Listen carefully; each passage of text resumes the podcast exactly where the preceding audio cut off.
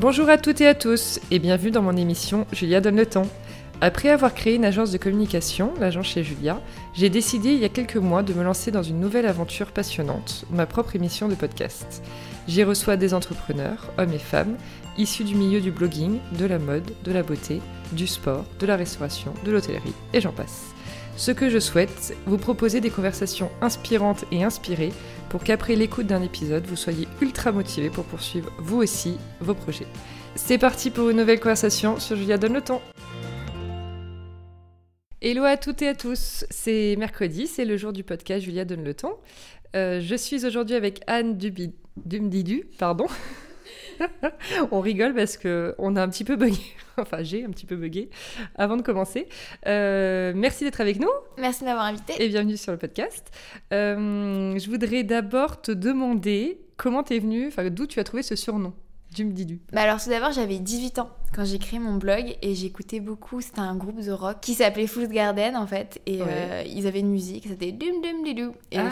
je trouvais que ça sonnait super bien mais j'ai jamais imaginé qu'un jour on allait prononcer mon nom ou quoi que ce soit. Donc euh, c'était pas un nom qui allait euh, qui devait se prononcer. Donc voilà. Mais maintenant, je trouve ça assez drôle quand les personnes essaient de le prononcer et qui s'en mêlent les pinceaux. Bah donc c'est pas mon nom de famille, euh, ça m'amuse beaucoup. Bah oui, j'imagine. Bon, tant mieux. Raconte-nous un peu ton parcours, euh, d'où tu viens, qu'est-ce que tu as fait comme études, tout ça, tout ça. Alors euh, moi, je suis originaire d'Alsace à la base, mais j'ai passé toute mon enfance à Montpellier. Donc je suis une fille du sud et qui aime bien le soleil. après le bac, je suis rentrée à Sciences Po. Et pareil, j'ai choisi Aix-en-Provence parce que euh, je voulais rester dans le sud, le soleil. Euh, j'ai ouvert mon blog juste après mon bac et juste avant de rentrer à Sciences Po parce que j'avais envie euh, d'échanger, d'écrire. J'aimais beaucoup écrire à l'époque et les blogs c'était un peu la plateforme puisque tu n'avais, je crois qu'il y avait déjà Facebook, mais il n'y avait pas du tout Instagram et il y avait Twitter. C'était quelle année? C'était en 2009. Ah oui. Donc tu vois, ça date un peu. Et 10 euh, ans Ouais, mon blog va avoir 10 ans cette année. Génial. Et depuis, j'ai continué, j'ai écrit, je parlais un peu de mode, de voyage. Et euh, dans le cadre de mes études, je suis partie un an euh, étudier à l'étranger. Donc c'était en licence, donc en troisième année. Et, et là-bas, à Los Angeles, donc c'est là où je suis partie, euh, j'ai eu un peu un déclic sportif, on va dire. Et comme toutes les choses que je vivais, je le partageais sur mon blog. Et c'est vrai que ça a beaucoup pris. Euh, les personnes qui me suivaient à l'époque étaient hyper intéressées. Euh, parce que moi, personnellement, ça m'avait vraiment transformée, on va dire, de faire du sport. Enfin, du sport, c'était juste de la course à pied à l'époque. Et, et, ça m'a donné un mélange tu sais, quand tu pars à l'étranger, en fait, tu, déjà, tu es beaucoup plus indépendant, tu es tout seul. Euh, moi, j'étais à 10 000 km de mes parents, euh, de ma famille. C'était la première fois que je partais si loin, euh, sur un autre continent. Et déjà, vivre toute seule là-bas, ça m'a donné beaucoup confiance en moi. Je partais quasiment toutes les, toutes les, tous les week-ends en vadrouille un peu pour visiter forcément les États-Unis. C'est tellement vaste que tu as plein de choses à visiter. Et, et le sport, en même temps, ça m'a permis de Ouais, de, m'affirmer parce qu'avant j'étais un peu introvertie. Le blog ça me permettait de m'exprimer parce qu'en public j'avais du mal, j'étais pas très. Euh, ouais, j'avais du mal avec les études à trouver ma place. Et, euh, là-bas aux États-Unis ça a été juste euh, tout ce qui allait bien et je le partageais sur le blog. Et c'est là où ma communauté s'est un peu construite autour du sport et des voyages. Et quand je suis revenue en France, euh, bah, ça a été un peu la déprime. Parce que j'étais habituée aux grands espaces, à voyager souvent, et je me retrouvais à nouveau euh, plongée dans les livres. Après un an de stage, ça a été assez compliqué. Tu voulais faire quoi et t'étais un stage dans quoi Alors, euh, moi, à la base, je voulais, je voulais J'étais dans la communication politique et je voulais être euh, bah, forcément conseiller sur l'image euh, des hommes politiques et surtout des hommes politiques plutôt euh, dans le vert, dans le développement durable. D'accord. Donc j'ai fait là-bas un stage dans le développement durable, aussi un stage, parce qu'à l'époque c'était l'année de la réélection de Barack Obama. D'accord. Donc voilà. ça devait être sympa. Ouais, c'était super. ouais, super ambiance. mais on va dire que quand le sport est rentré dans ma vie, ça m'a fait me, pas mal me poser de questions sur ce que je voulais vraiment faire. Est-ce que je voulais influencer les gens euh, via la politique? Parce que, en fait, quand j'ai fait mes études, je savais pas trop où j'allais et je trouvais que Sciences Po c'était bien.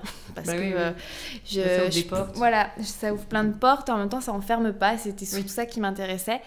Et au final, euh, je me suis retrouvée en me disant, mais peut-être que la politique, c'était pas vraiment ce qui me convenait pour avoir de l'influence dans l'avenir, parce que, je sais pas, mais j'aimerais dans tout ce que je fais, j'aimerais aider les gens, mais dans un sens positif. Et euh, je me disais toujours, bah, la politique, c'est quand même le meilleur moyen euh, de changer euh, les choses sur le long terme. Et j'ai découvert le sport et j'ai découvert qu'en aidant les personnes à faire du sport, je pouvais aussi leur apporter du bonheur, mais de manière beaucoup plus accessible et tout simplement dans leur quotidien. Donc quand je suis rentrée, j'ai vraiment tout changé. j'ai décidé de... Je suis repartie à l'étranger, j'ai refait un master, cette fois en Angleterre, à Brighton, dans le sud. Et ça a été dans le marketing sportif et avec une spécialité un peu sur l'étude de genre, donc euh, sur les femmes, euh, et, euh, parce qu'à l'époque, il n'y avait pas de master en France sur le féminisme, les études de genre. Et là-bas, bah, ça, a été, c'était la révélation, ça a été ce que je voulais faire. Mais à la fin de mes études, ça a été compliqué de me dire mais qu'est-ce que je fais après, sachant que à côté de ça, j'avais énormément développé mon blog, Instagram est rentré dans la partie, j'avais une communauté de plus en plus grosse et de plus en plus de demandes de la part de mes lectrices, euh, que ce soit pour du coaching, euh, de l'aide sur le sport, de l'aide sur les voyages et le sport, et forcément les marques qui rentraient de plus en plus dans le marché, on va dire, puisqu'à l'époque c'était tout. C'était les débuts. Ouais, c'était les débuts. Et euh, pour fixer des tarifs, pour se dire, ah bah tiens, combien ça vaut un post Instagram, combien ça vaut un article, c'était complètement. Et surtout, moi, en mon époque, parce que j'ai envie de dire, je suis un peu un dinosaure, euh, c'était un peu la honte d'être blogueuse. Euh, déjà dans mon école à Sciences Po, euh, j'avais beaucoup de camarades qui se moquaient de moi parce qu'ils trouvaient ça très très superficiel, puisque c'est vrai que de prime abord, tu te dis faire des photos de soi, c'est hyper narcissique. Écrire des articles sur sa vie, c'est encore plus narcissique et c'est hyper superficiel. on est censé s'intéresser à des trucs plus profonds, surtout, voilà. Oui, bah oui, genre, mais, tu vois le genre, mais... Euh, c'est les mentalités un peu... Et euh, à l'époque, euh, dire, bah tiens, je vais pas chercher un CDI, après 5 ans d'études, je vais me lancer dans l'influence, c'était juste pas possible. Et en plus, personnellement, moi j'avais une certaine honte à dire que je vivais de mon blog, ce qui en soi n'est pas un travail pour les gens, c'est plus, bah, c'est une passion, tu fais rien à part te prendre en photo. Donc après mes études, je me suis dit, bah non, je vais pas faire ça, je vais pas vivre de mon blog, je vais, je vais trouver un travail. C'est ce que j'ai fait. Donc j'ai commencé, euh, j'étais en agence de communication, en chef de projet chez euh, Fred et Farid. Et euh, ça s'est très mal passé. Euh, enfin, ça s'est très mal passé. Euh, j'ai rencontré. Ouais, c'était à Paris du coup. Donc, déjà, arrivé sur Paris, sachant que moi, c'était les grands bah espaces. Brighton, c'est une ville de bord de mer. Los Angeles, c'est une ville de bord de mer. Montpellier, c'est une ville bord de mer. Là, je me retrouvais dans Paris. Euh, ça a été un peu la dépression. J'ai commencé mon travail en plus en août. Donc, ah ouais, laisse tomber. Donc, c'était horrible, à part le soir où je pouvais courir tard et je pouvais aller voir des expos. Donc, pour moi, niveau culture, c'était génial, mais après. Euh... Ouais, ta vie en soi. Euh, ouais, ma vie en soi, c'était pas, ça me faisait pas rêver. Surtout l'ambiance d'agence, c'était euh, after work, euh, cigarette, pas du tout sport, pas du tout l'envie de vie un peu saine. C'était pas du tout encore autant développé la, la vie saine, le végétarisme. Enfin, c'était pas du tout. C'était abordé plus en mode moquerie en fait. C'était genre, ah, ça c'est la baba du groupe. Ouais. voilà. Et. Et en fait, euh, par contre, j'ai rencontré des gens formidables là-bas. Euh, je me souviens beaucoup de Nawel euh, qui m'a beaucoup aidé, qui m'a dit mais dégage en fait, ne reste pas là, ne reste pas là, c'est pas ton truc. tente l'aventure et tu verras bien ce qui arrive. Et en fait, j'ai rompu la période d'essai et je suis partie. et depuis, je, je vis. Euh, Ça t'a au moins aidé à te lancer. Ouais, et surtout, j'ai appris, euh, j'ai appris les choses un peu chiantes de faire des devis, faire des factures, négocier, euh, administrer, administrer, on va dire, sa boîte, administrer des équipes. chose que je pense que ça m'a bien servi en trois mois. Sûr. Ouais. Et, donc, et donc, depuis, ben voilà. eh ben, il s'est passé plein de trucs. Hein. Ouais, bah, c'est ça, je me dis en 10 ans donc tu parles euh, de tes inspirations, tu racontes toujours tes voyages quand tu Oui, les voyages, ça reste... Euh, j'adore voyager. Pour moi, je n'arrive pas à imaginer un mois sans partir. Quand je, par exemple, là, en novembre, je sais que je vais pas trop bouger parce que parce qu'on a, on va, on va adopter un petit chien. Oh. Donc je me suis dit, bon, bah, il faut vraiment que je me bloque euh, ah bah au moins du temps, beaucoup de temps pour bien l'éduquer, pour que ça se passe bien. C'est quoi comme race? C'est pas assez... On, on, adopte un chien d'une association, mais c'est les croisets bergers australiens mais il est pas du tout acheté mais euh, enfin elle ma petite soeur elle, a elle, Est, euh, elle, est, elle, est, trop mignonne j'ai trop hâte mais elle est pleine d'énergie c'est pour ça d'ailleurs qu'elle euh, qu'elle a qu'elle a été un peu personne n'en a voulu mais mais voilà après il a quel âge? Là elle a elle a trois mois Ah oui, bon, Ils ça sont encore. l'éduquer. ouais, facilement. oui. Mais là, dans l'association, ils veulent. c'est pas avant trois mois et demi qu'ils veulent les laisser parce qu'ils veulent qu'elles se socialisent bien. et Donc, Oui, c'est normal. Donc voilà, moi je dis, euh, c'est bon, je vous fais confiance. Trop euh, bien. Ouais. Trop Donc, mignon. euh, On donc a voilà. hâte de suivre ça. Oui. Voir ces petites bouilles. Et du coup, ta chaîne YouTube, tu parles donc beaucoup de tes entraînements, tu donnes des conseils, tu fais des vlogs. Elle est née euh, rapidement aussi cette chaîne YouTube ou pas? En fait, euh, ça a été. En fait, c'est devenu un complément de mon blog parce que je trouvais qu'il y avait. Bah, quand tu pars en voyage, il y a quand même des choses. euh, Tu, peux- enfin, tu fais des photos, mais tu peux pas. euh, voilà. Tu as envie de raconter plus de choses. Et je- enfin, moi, personnellement, je suis hyper bavarde. Mes vidéos sont à rallonge. Je sais que les filles qui me suivent, elles me disent Ouais, non, mais moi, je regarde ça comme un épisode de série parce que c'est super long. Et surtout, j'avais envie de faire vivre certaines choses que j'avais l'opportunité de vivre euh, directement en vidéo. Donc, elle est venue un peu en complément, mais ça est arrivé euh, beaucoup plus tard, je crois. C'est euh, 3-4 ans, même pas. Et c'est un peu en dilettante, hein, parce que des fois, je reposte rien. Et, euh, Oui, tu fais. et des fois, d'un coup, j'ai envie de poster. Ouais, D'accord. Et le blog, tu prends toujours autant de plaisir ouais j'adore le blog. Et d'autant plus, euh, à un moment donné. J'ai toujours gardé bien le rythme. J'avais 3-4 articles par semaine avec, euh, tu vois, un look le énorme, hein. lundi. Ouais, c'était assez... euh, Ouais. Jusqu'à, je crois, l'année dernière, j'étais hyper réglo. Puis quand j'ai commencé à faire en plus euh, beaucoup plus de vidéos, euh, que j'ai commencé... Enfin, Oui, t'as des stories maintenant les Ouais, oui, en fait c'est ça, j'ai l'impression que c'était sans fin. Et en fait, euh, j'ai plus réussi à tenir le rythme. Et surtout, à un moment donné, avec Instagram qui poussait de plus en plus, tu te concentres sur la création de contenu sur Instagram, euh, les IGTV, les stories, Bah enfin, oui, oui. ça prend un temps fou. ouais. Tu fais du microblogging sur ton Insta et puis au final, t'a- t'arrives le soir à 23h et tu dis Ah, j'ai pas écrit sur mon blog. Et ouais, j'ai un peu perdu le rythme, mais j'essaie de toujours garder deux articles par semaine quand même. Ouais. Et d'autant plus parce que je me dis. euh, En fait, ce qui m'énerve sur Instagram, c'est, tu sais, les variations avec les algorithmes. Oui. Euh, moi, personnellement, tous les trois mois, d'un coup, pff, j'ai plus du tout d'engagement, plus Ouais. personne voit ce que je fais. Et c'est là où je me dis, bah, je suis contente d'avoir mon blog, je suis contente d'avoir ma, ma chaîne YouTube, Oui. puisque hum, la base de ma passion et le, le pourquoi je suis là, c'est la création de contenu, c'est, écrire des articles. Et les personnes qui me suivent, j'espère qu'elles me suivent pour mon blog à la base et pour ce que j'arrive à partager par écrit et pas seulement en, en montrant ma tête sur Instagram. Et c'est venu quand les hum, programmes que tu vends? Euh, ouais, alors le Dido Atelier, c'est venu. J'ai ouvert le site en avril et en fait euh, c'est une longue réflexion parce que j'ai lancé un e-book il y a 4, 5, 4 ans je crois maintenant Mm. où euh, je donnais tous mes conseils. C'était en euh, 2016. Ouais, oui purée. La magie ouais. du running. Ouais.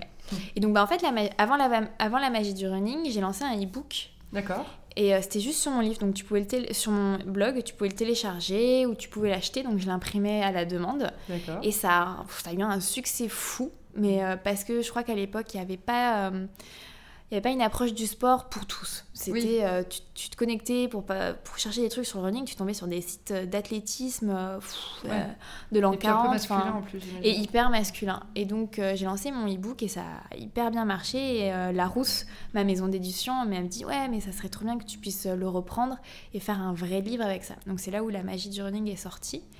Et, et tout le monde a commencé oui mais est-ce que tu pourrais me faire un, un programme personnalisé Je dis ah j'ai pas trop les compétences. Et euh, c'est là où bah, j'ai repris mes études à l'INSEP.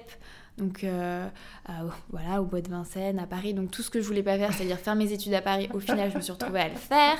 Parce un an que c'était c'était un an. Ouais, heureusement que c'était qu'un an parce que c'était c'était en fait on avait des cours. Euh, c'était avec des sportifs de haut niveau là-bas, donc tu avais des cours qui étaient calés en fonction de leur emploi du temps. Donc c'était très tôt le matin et plutôt en fin d'après-midi. Donc j'avais souvent des gros trous dans la journée. euh, Ouais. enfin, c'était, euh, Mais c'était génial, c'était une belle expérience et, et ça m'a énormément appris. Et ensuite j'ai continué à publier des livres sur ce sujet, mais il y avait toujours une demande, tu sais, euh, oui, Plus euh, comment... Ouais, plus personnalisé, des cours, de la nouveauté. Et c'est là où je me suis dit, bon ben, je pense que je vais faire ça, le Dumdido Atelier. Et euh, ça me permet de d'être aussi dans mon cœur de métier, c'est-à-dire conseiller les gens, les aider à atteindre leurs objectifs.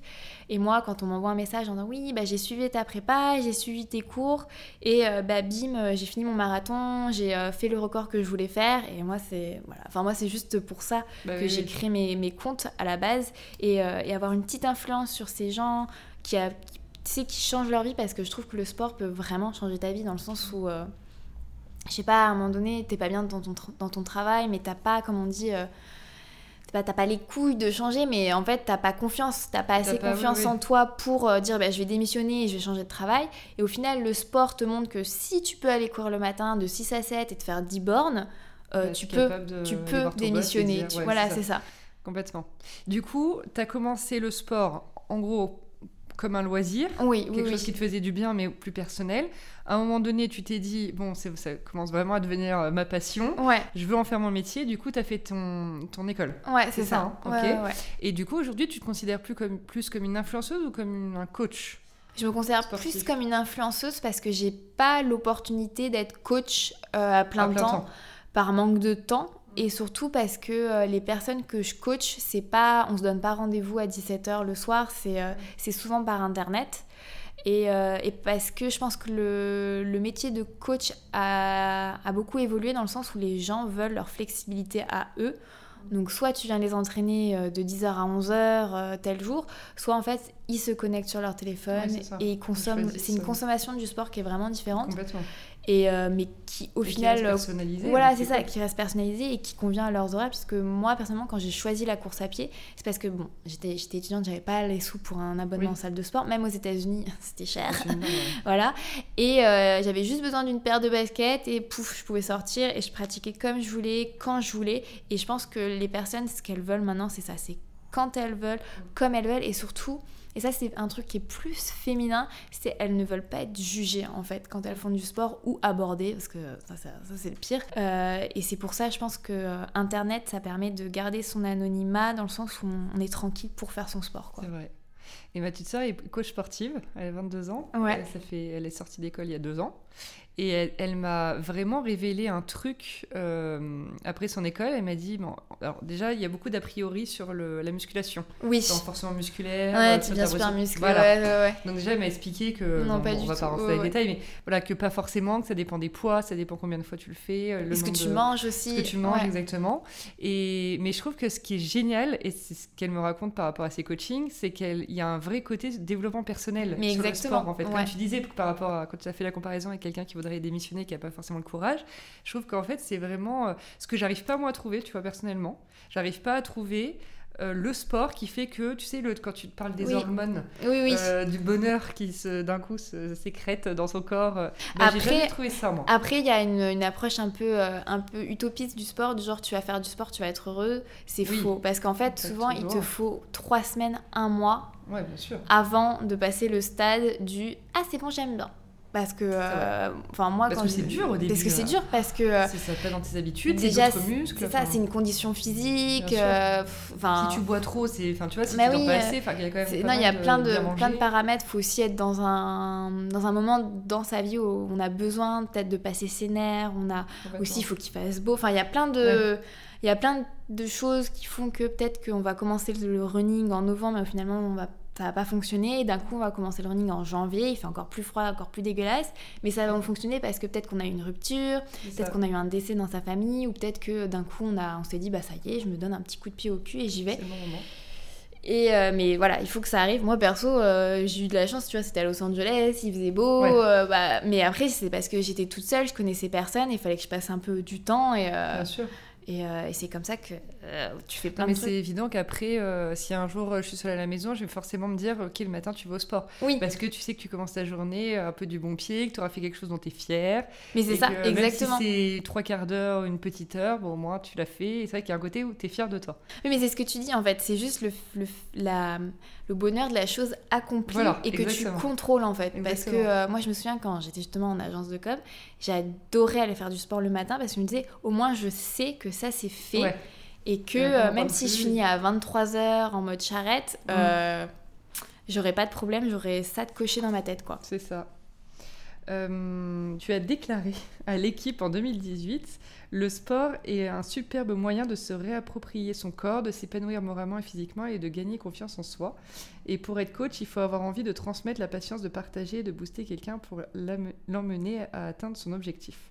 Et tu vois, ça revient à ce qu'on disait, mais je trouve que c'est vraiment ce qu'on attend. Enfin, moi, quand je te suis, tu vois, c'est vraiment, j'aime avoir ce côté euh, aussi développement personnel, j'aime avoir des citations, j'aime avoir des trucs qui reboostent. J'imagine que tu as vachement de retours positifs de ta communauté Oui. là-dessus. Après, euh, Après, enfin, quand tu partages ta passion, les personnes qui te suivent, elles ont besoin de ça aussi. Euh, t'es un peu, pas une béquille, mais. Euh, et c'est un peu à double tranchant. C'est euh, à la fois tu motives parce que tu fais du sport, mmh. mais aussi t'as des personnes qui, ce, jour-là, ne se sentent pas bien et vont ouvrir leur Instagram et vont voir que t'as fait une sortie de vélo de 100 km. Mmh. tu vois, un truc énorme. et qui sont là qui ont passé la journée à regarder Netflix et qui vont culpabiliser. Oui. Donc c'est euh, à double tranchant et c'est pour ça que j'essaie d'être la plus bienveillante possible dans mes rapports avec les réseaux sociaux en disant mais c'est pas grave. Euh, il faut trouver en fait un équilibre entre je me donne un coup de pied au cul mm. et un équilibre où je fais la sieste sur Netflix parce que j'en ai besoin. C'est ça, exactement. mais euh, mais c'est hyper compliqué et moi, même moi, personnellement, j'ai été victime moi-même de trop, faire trop de sport, vouloir faire toujours plus. Euh, et ça remet les idées en place. Tu dis non, je peux pas faire tout ça. Donc je crois qu'à un moment donné, dans Instagram, sur le sport, on était dans le toujours plus, toujours plus loin. Tout le monde faisait des marathons, des Ironman. Et au final, euh, moi, personnellement, maintenant, je me dis non, il faut être bienveillant. Le sport, c'est bien, mais il faut aussi pouvoir s'écouter et faire autre chose que, euh, que forcément aller courir tous les matins. Si on est fatigué, on est fatigué. Après, c'est vrai que le sport, euh, mon premier livre, c'est La magie du running, mais parce que je trouve vraiment que le sport, c'est magique. Et je trouve ça tellement dommage par rapport à la femme. Euh, parce que justement, je trouve qu'on est éloigné du sport parce que forcément, quand on a la puberté, euh, on n'a plus envie de se mettre en jogging, euh, on est, hyper euh, entre nous, on est, enfin la sororité n'existe pas au collège, tout le monde se regarde, tout le monde se juge sur son poids, sur des prises de poids, et c'est vrai que le sport malheureusement met en exergue tout ça parce que tu es en direct avec ton corps, puisque si ton corps n'arrive pas à faire un kilomètre, c'est la faute de ton corps forcément, mais quand tu passes un certain âge, je trouve que justement le sport permet de te réapproprier ton corps au-delà de ah bah mes cuisses elles se touchent, bah non en fait regarde tes cuisses elles te permettent de faire 10, bornes, bah euh, elles sont utiles comme ça, il faut que tu les acceptes comme ça. Et euh, personnellement moi j'ai pas été une ado hyper complexée mais j'étais une ado qui voulait absolument tu sais rentrer dans le moule. Et quand j'ai commencé à faire du sport, j'ai arrêté de compter mes calories. Moi, j'avais tout le temps tendance à prendre un paquet et me dire, ah, j'ai envie de le manger. Et après, je regardais, je fais, ah non, mais ah je peux pas. Ouais, il y a trop de calories. Et en fait, maintenant que je fais du sport, ça a totalement changé parce que je me dis, bah, c'est pas grave si je prends un ou deux kilos parce que mon corps, il pourra quand même toujours courir un marathon. Bah oui, oui, Donc en fait, euh, et c'est pour ça que j'encourage les gens à voir que le sport, c'est euh, beaucoup de bonheur euh, dans l'accomplissement de soi, mais c'est aussi tout un, un, regard qui va changer sur le corps. Mm. Ouais, complètement. Et quand est-ce que hum, tu t'es motivé à passer, je dirais moi, la barre au-dessus, c'est-à-dire le, un peu les compètes ou, comme tu dis, euh, il y a marathon, il y a ouais. mais tu vois ce que tu as fait à Chamonix? Chamonix, ouais, c'était euh, un, ouais, un trail de 100 km. Voilà. Ouais. Alors, tu t'es dit, ok, je vais faire ça? ça, ça m'épate totalement. Oui, euh, bah alors tout d'abord, il faut, faut, faut, prévenir. donc moi maintenant, ça va faire, attends, combien de temps que je fais du sport? J'ai commencé à 20 ans, donc j'ai 28, ça fait 8 ans maintenant que, j'ai, que je fais vraiment du sport. J'ai couru mon premier marathon, c'était il y a 5 ans maintenant, mhm. tu vois. Donc euh, j'y suis allée progressivement. Et ça, pour tout, il faut y aller progressivement. Donc on fait pas 0, 100 km en un an. Mais euh, moi, personnellement, je courais 45 minutes, une heure, ça me suffisait. Je regardais pas trop les kilomètres, ce que je faisais pendant un an, un an et demi. Puis c'est mon copain qui m'a dit Oh, viens, on s'inscrit à un 10 km. Et là, je fais Oh non, euh, je vais jamais y arriver. 10 km, t'imagines même pas. Il dit Mais si, ça se trouve, c'est ce que tu fais, mais tu mets pas, ton, tu mets pas, la montre. Et c'est vrai que c'était ce que je faisais à peu près. Et, euh, et, franchement, en fait, ça a été la première course. J'ai adoré euh, parce que tu c'est vrai que quand tu commences à pratiquer un sport, tu rentres un peu dans une, zone de confort. Tu dis, oh, bah, c'est bon, ça, je sais faire, donc j'aime ce que je sais faire. Et c'est vrai que c'est bien le matin, tu es en mode, oh, c'est automatique, hop, tu mets tes chaussures, tu vas courir. Alors que quand tu rentres dans une compétition, donc déjà pour la, tous les sports que tu pratiques, course à pied, triathlon, tu es en compétition avec toi-même. Parce oui, que bien sûr, voilà, tu, tu pas être en compétition avec les gens devant qui vont très très vite. non, mais euh, et là, tu as envie de te dépasser, tu as envie de sortir de ta zone de confort. Donc pour une première course, tu bats un record, donc tu es forcément content. Mais après, tu mets le, doigt dans l'engrenage des préparations qui, sont, qui ont lieu sur plusieurs semaines. Et en fait, euh, tu vas travailler sur toi-même, tu vas travailler sur ton corps pour qu'il puisse atteindre de nouvelles performances. Donc par exemple, quand tu prépares un marathon, il faut forcément allonger les distances. Tu peux pas faire que 10 km, tu dois faire 20, 25, 30. Et euh, donc c'est déjà, tu vas sortir naturellement de ta zone de confort déjà dans la préparation mais aussi tu vas sortir de ta zone de confort mentalement. Parce que franchement, te, te dire, bah, tiens, je vais faire des sorties de 20, 25, et même, donc on fait aussi du fractionné, donc c'est des entraînements euh, par intervalle sur piste majoritairement, où tu fais des 400, 10 euh, fois 400 mètres. Et euh, des fois, quand tu as des programmes où tu dois faire, je sais pas, 3 fois 3000 mètres, donc tu vas tourner comme un, hamster euh, sur la piste d'athlétisme, tu arrives pour faire ta séance, tu dis non mais je vais jamais y arriver. Et en fait, juste sur une séance, tu vois que tu as changé euh, mentalement parce que tu es arrivé en te disant je vais peut-être pas y arriver. Tu le fais et au fil de ta séance, ton humeur va changer. Tu vas évoluer en une séance et même sur, sur euh, des, préparations de 8-10 semaines, tu vas totalement évoluer. Et ensuite, tu vas arriver à ta course et là, tu vas atteindre ton objectif et tu vas juste ben, être tellement fier de toi que voilà. Et donc, quand tu as mis le doigt là-dedans, il y a le toujours plus, toujours plus loin. Donc, tu fais un 10 km, un semi, un marathon, et après, tu te dis, mais qu'est-ce que je fais? Bah, tiens, je vais faire du triathlon. Ah, bah, tiens, je vais faire du trail. et en fait, bon, moi, personnellement, c'est parce que j'aime bien tester plein de trucs et que, euh, et que j'aime bien quand c'est long. J'aime les sports d'endurance qui durent longtemps. Donc, j'aime les marathons, les trails, enfin, tout ce qui est long. Après, j'ai un... après, chaque personne est différente, mais j'ai un corps il y a un cœur qui est plus fait pour les épreuves longues euh, que les épreuves courtes comme les 10 km. Et, euh, et j'aime bien. C'est long, j'aime bien. Il, y a plein de, il se passe plein de trucs dans ta tête et, bah euh, et j'aime bien les émotions que, que je ressens quand je prépare ça. Et, mais au final, c'est par marche. au début, après mon premier 10 km, je me dis tiens, j'ai envie de faire un semi-marathon. Et après le semi-marathon, je me souviens sur mon blog, j'avais écrit Oh, c'est trop bien, mais je vous rassure, hein, je deviendrai jamais marathonienne. Et j'avais vraiment écrit ça et on me le redit souvent. Mm. À chaque fois que je fais une course, non, mais tu te souviens, au début, tu, tu, dis jamais tu feras de marathon. Maintenant, tu fais des marathons en entraînement, tu vois. Donc euh, voilà. Et euh, en fait, c'est pour ça que j'aime bien comparer le sport avec la vie. C'est parce qu'on a tout le temps tendance à se mettre des limites soi-même. Alors que. Il faut pas se poser de questions, se dire peut-être un jour je ferai ça, je fais ça et je verrai ensuite. Et si ça s'ouvre, tu le feras parce que, euh, parce que tu as tellement bien bossé euh, ce qui se passe avant, le marathon, le semi-marathon, qu'après le marathon, tu te dis bah tiens, ouais, pourquoi pas? Pourquoi pas? Et c'est euh, et c'est moi ce que le sport m'apprend, que ce soit personnellement ou professionnellement, toujours se dire mais pourquoi pas? Il faut juste pas se mettre de limites. Ouais. Et du coup, là, ça serait quoi la prochaine étape euh, bah Là, je prépare un 120 km. Voilà. 120. Mais, euh, mais c'est, euh, je, crois que la limite d'heure, c'est 30 heures. D'accord. Et mais, mais je pense pas aller plus loin que ça là actuellement parce que j'aime mais j'aime bien ce format ce format parce que 24 heures de course il se passe énormément donc tu as une nuit une journée en tous les cas mais rassure-moi tu peux t'arrêter tu peux faire une sieste, oui, tu peux faire des siestes, tu peux faire des pauses. la nuit, non Non, non. Non, la nuit, tu vas. En fait, euh, oh my God. après, t'as la frontale, euh, tu vois, quand même, t'es pas... Après, Y a, tu sais, il y a plein de bénévoles, t'es pas tout seul, il y a plein de participants. mais mais c'est vrai que, ouais, bah, ah, mais moi, tu, tu franchement, si on, m'avait dit, mais oui, franchement, je dis, mais oui, mais oui, bien sûr, dans la, dans la montagne avec une frontale, ouais, c'est ça, tout à fait. Moi, je fais bénévole, hein, j'y vais pas quoi.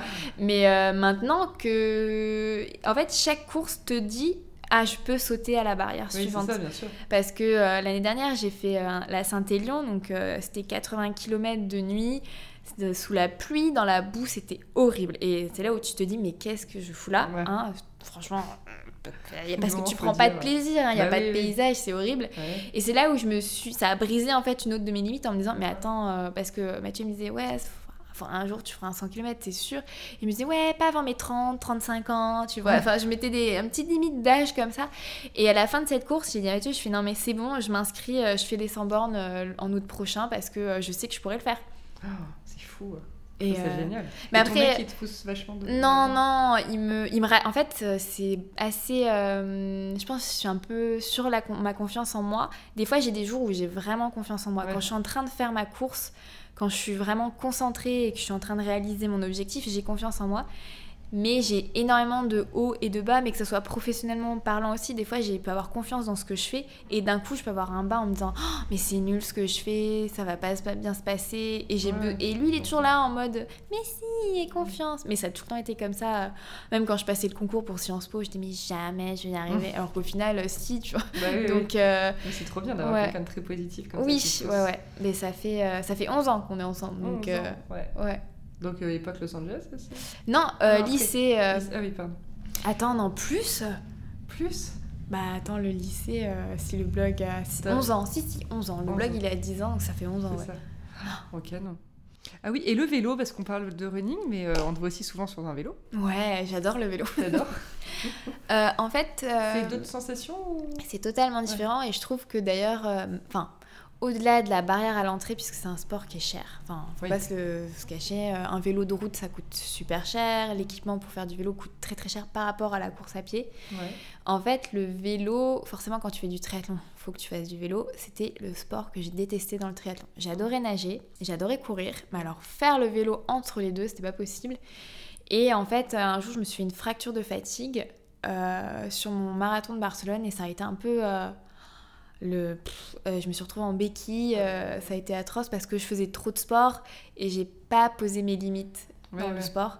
Euh, et le seul, le seule chose que j'avais le droit de faire, c'était du vélo. Ah, Et j'ai commencé à faire plus de vélo et je me suis aperçue que j'adorais ça. Parce que c'est beaucoup moins fatigant pour les articulations, c'est beaucoup moins fatigant en général. Et tu peux voir énormément de choses différentes en très peu de temps. bah oui. Donc en deux heures, tu fais 60 km. T'as le Tu temps vas de voir repasser, quoi. plein de trucs. Alors que finalement, quand tu cours, ben, bon, c'est super cool.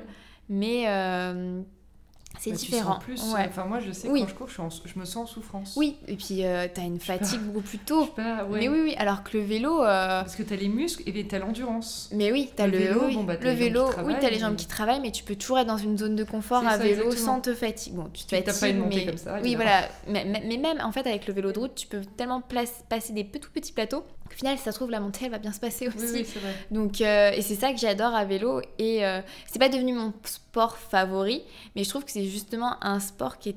Alors, déjà, euh, je crois qu'on est, je crois, 2% de femmes. Enfin, c'est une catastrophe. On Ah est- ouais? Ah, mais après, globalement, sur tous les sports, euh, par exemple, le trail que j'ai fait cet été, on était 10% de femmes. Et, et ça se sent. Enfin, ça se sent. Tu ne vois quasiment pas de femmes. Tu cours, il n'y a pas de femmes. Et c'est quelque chose pour lequel je milite. C'est que.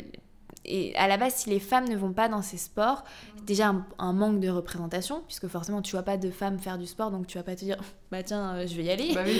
Parce que c'est difficile de sortir du troupeau et de se dire, bah tiens, je vais tester ce sport-là où il n'y a pas de femmes. Après, euh, là, ouais, en, ouais, en, en vélo, on est, on est très peu de femmes, mais c'est en train de changer, heureusement. Et je trouve que justement, ce sport-là est, est adapté à tous les âges, que ce soit euh, de 15 à 75 ans, tu peux le faire. Et, et tu peux vraiment t'éclater. Tu pars à l'étranger à vélo, tu fais un road trip à vélo, enfin c'est trop trop Ouais, bien quoi. ouais.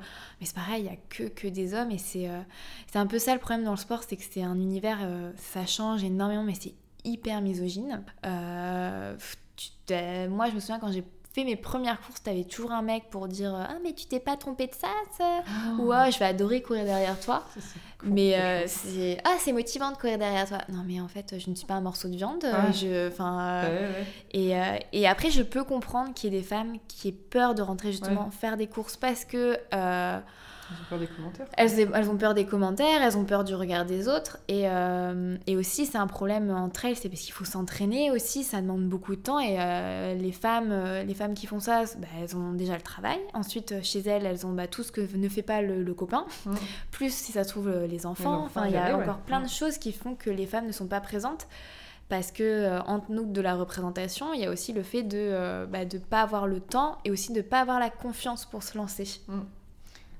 Et t'aimes aussi un peu les sports plus zen, on va dire, Oui. comme le yoga, le Oui. pilates. Ben, j'ai fait une formation justement de, de, de professeur de yoga Ouais. après ma fracture de fatigue parce que je me suis dit euh, qu'il Ouais, fallait revenir au truc beaucoup plus calme. Ouais. Et oui, parce que euh, ça m'apaise énormément et euh, des fois, tu as besoin de...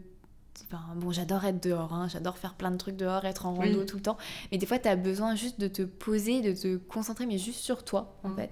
Et j'adore ça parce que euh, même si en sport, à un moment donné, moi, je- tu passes en fait un plus le sport est long, c'est d'ailleurs pour ça que j'aime ça, plus à un moment donné, tu, tu sais, ton cerveau, d'un coup, pouf, il se débranche et le corps fonctionne tout seul. Donc moi, personnellement, ça m'arrive souvent quand je vais courir le matin. D'un coup, euh, pouf, tout se relâche et il est en mode mécanique. Bon, à vélo, faut pas trop le faire parce que tu es sur la route. Mais en trail, euh, en course à pied, quand c'est long, pouf, d'un coup, ça se débranche. Et cette, cette sensation-là, tu la trouves hyper facilement en yoga. T'es pas du tout obligé de partir une heure. Euh, tu arrives sur le tapis, quelques respirations et bim, ça se débranche. Ouais, complètement. Et pour revenir juste euh, à ton compte Instagram, notamment, enfin tes réseaux sociaux, quand est-ce que les marques ont commencé à te contacter?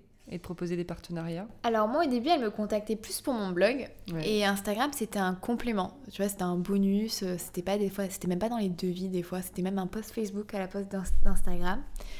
Et après quand ça, ça a commencé assez rapidement mais globalement ça fait que trois ans je crois où Instagram c'est devenu euh, genre euh, le principal devis c'est Instagram. Oh, s'il y a un article, tant mieux. Ouais. S'il n'y en a pas, tant pis. Mais c'est vrai que moi, j'ai commencé à être contacté pour mon blog assez. Il avait 3-4 ans déjà, mais euh, c'était hyper tôt. Enfin, c'était hyper tôt.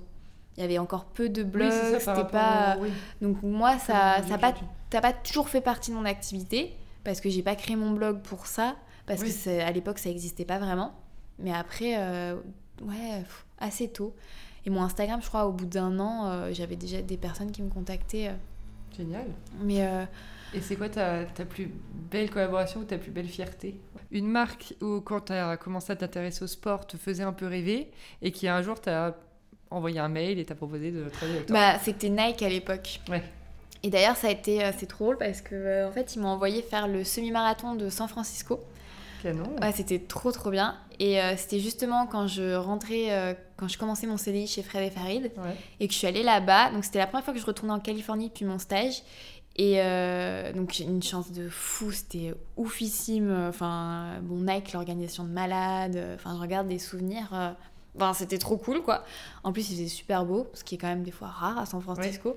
Donc là-bas, j'ai eu le déclic en me disant je veux plus bosser là-bas, je veux bosser pour moi. Et en plus, euh, je vis un truc trop cool, donc ah bah ouais, ça a été un, ouais, ça a été, ça a été un, un, premier truc où j'avais plein de paillettes dans les yeux, quoi. Trop bien.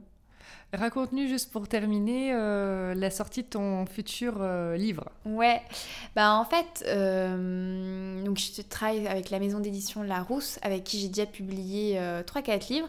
le dernier c'était Je cours mon premier marathon. Donc si vous courez votre premier marathon, ce sera le moment.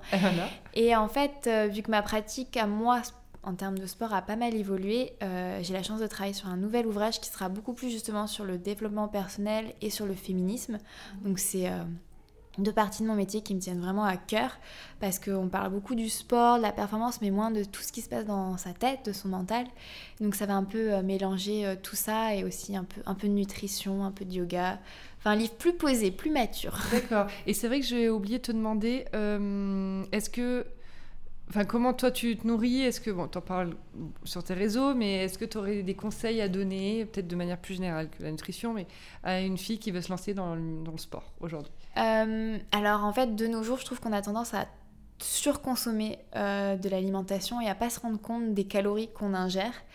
Euh, et, le problème, c'est que beaucoup de personnes qui se lancent dans le sport se disent oh, J'ai perdu plein de calories, il faut absolument que je compense. Et c'est souvent là où il y a de la prise de poids. Ça. Parce qu'on se dit Ah, mais c'est bon, j'ai fait ça. Je peux manger un hamburger. Oui, c'est ça. Alors qu'au final, faire 10 km, c'est que. C'est que c'est déjà beaucoup, mais c'est que 500-600 calories. Ben un burger, c'est 500, un burger sans bah frites, c'est déjà 500-600 calories. Donc il faut se dire que c'est bien de faire du sport, mais manger sainement, c'est mieux. Oui. Et c'est vrai que c'est un exercice un peu quotidien. Euh, et surtout de cuisiner euh, maison, c'est ce qu'il y a quand même de mieux. Et moi personnellement, bah, je suis végétarienne, ça fait trois ans. Et euh, je fais extrêmement attention aux produits que je choisis, à comment je cuisine chez moi. Et je sais que dans la vie de tous les jours, c'est compliqué. mais honnêtement, c'est un équilibre parce que quand on mange sainement, on se sent plus léger, on se sent plus dispo pour faire du sport, mais aussi professionnellement, sortir. Et euh, bah, c'est vrai que c'est un équilibre un peu de tous les jours. Mais tu vois, c'est exactement le, genre de sujet que je vais mettre dans mon livre. parce, que, euh, parce que c'est vrai que ça revient quotidiennement et que c'est. Mais ça, ça demande tellement de temps. Ouais, et qu'il faut un peu, enfin tout le temps un peu rééduquer les gens là-dessus, parce qu'on en parle déjà depuis quelques années hein, maintenant. Mais je pense qu'il y a encore des gens qui se posent la question. Après, il faut, faut, être, faut aussi être indulgent avec soi-même. Même si moi, personnellement, je suis pas du tout en mode cheat meal et tout. Je préfère avoir un petit truc par jour qui me fait hyper plaisir. Tu vois, le morceau de chocolat ou les petits gâteaux euh, le soir. Après, moi, je dis pas, hein, je me fais aussi des bols de céréales devant la télé à 23h, euh, voilà. mais, euh, Le rêve. mais oui, mais ça fait du bien. je veux dire, t'étais sur Netflix, ah, tiens, Bah, je me ferais bien un petit truc là. Mais en fait, il faut juste être indulgent et de se dire que euh, son équilibre nutritif, c'est une balance et c'est sur toute la semaine. Donc, si, un- si la veille on a mangé lourd, bah, le lendemain on essaie de rééquilibrer Exactement. sans se priver parce que ça sert à rien. Après, il faut vraiment. Voilà, faut éviter de manger trop sucré, trop salé. Ça, c'est pas, c'est pas des conneries euh, juste de l'état. Bah oui, c'est oui. juste vraiment parce que euh, on a tendance à, à surconsommer du sucre et c'est ça. Et on, une fois qu'on comprend un peu comment son alimentation fonctionne, ce qui nous fait du bien et ce qui au contraire nous, pff, nous alourdit vraiment, on, on trouve son équilibre. Mais après, c'est sûr qu'il faut tâtonner. Mais voilà, être indulgent et bienveillant avec soi-même et être patient en disant, mais c'est pas grave. Mm. Ça, un McDo, de temps en temps, ça tue personne. Même si ma mère, avec qui je suis partie en vacances, elle est accro à Yuka. hein. Ouais. Donc c'est l'application, je pense que tout, tout le monde utilise. Et elle me dit, non mais tu sais, le kiri, ça peut te tuer. Mais elle me l'a vraiment dit super sérieusement. Je dis, mais non, maman. Ah, mais non, mais c'est plein de salés, de- d'additifs, euh, Ouais. de perturbateurs endocriniens. Je dis, non, mais ça va, un kiri. Ah, je- non, non, non, arrête, arrête. Je ça moi, je mange pas de kiri, mais. euh, Donc Ouais. voilà, juste un kiri, ça va pas vous tuer. Bah oui, faut- de toute façon, c'est ne pas être dans l'excès de manière générale. Oui, Je voilà, exactement. C'est ça. Mais pour tout, Et pour tout, bien sûr. même le sport. Et même le sport, ouais. voilà. T'en es, ouais, Voilà. tu nous as raconté ton, ton épisode. Euh, bon bah super, on est sur la fin. Du coup, je vais euh, maintenant, je fais cinq petites, Ouais. cinq mots, pardon, euh, auxquels j'ai j'ai envie que tu me répondes un peu du tac au tac sur ce à quoi ça te fait penser. Ok. Donc le premier, c'est week-end. Plage. C'est vrai? Ouais. La chance on, m'a souvent- on me répond repos, famille, mais plage, ouais, bah c'est en fait, je crois que depuis que j'ai commencé la saison 2, t'es la première qui vient du sud, donc euh, bon voilà, logique. Euh, Montpellier. Euh, J'allais te dire bah, plage. Euh, non, famille pour le coup. Famille. Ouais. Parce que t'as toute ta famille qui est là-bas. Ouais. Paris. Gris. Bon, on va pas te essayer de te convaincre de l'inverse. Non, mais j'aime bien bon. Paris, mais moi, ça m'a ouais, ça me toujours.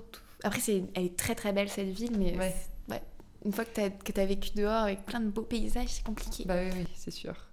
Euh, entrepreneuriat. Les femmes. Ah, Plus de c'est femmes. cool ça, ouais. Et influence.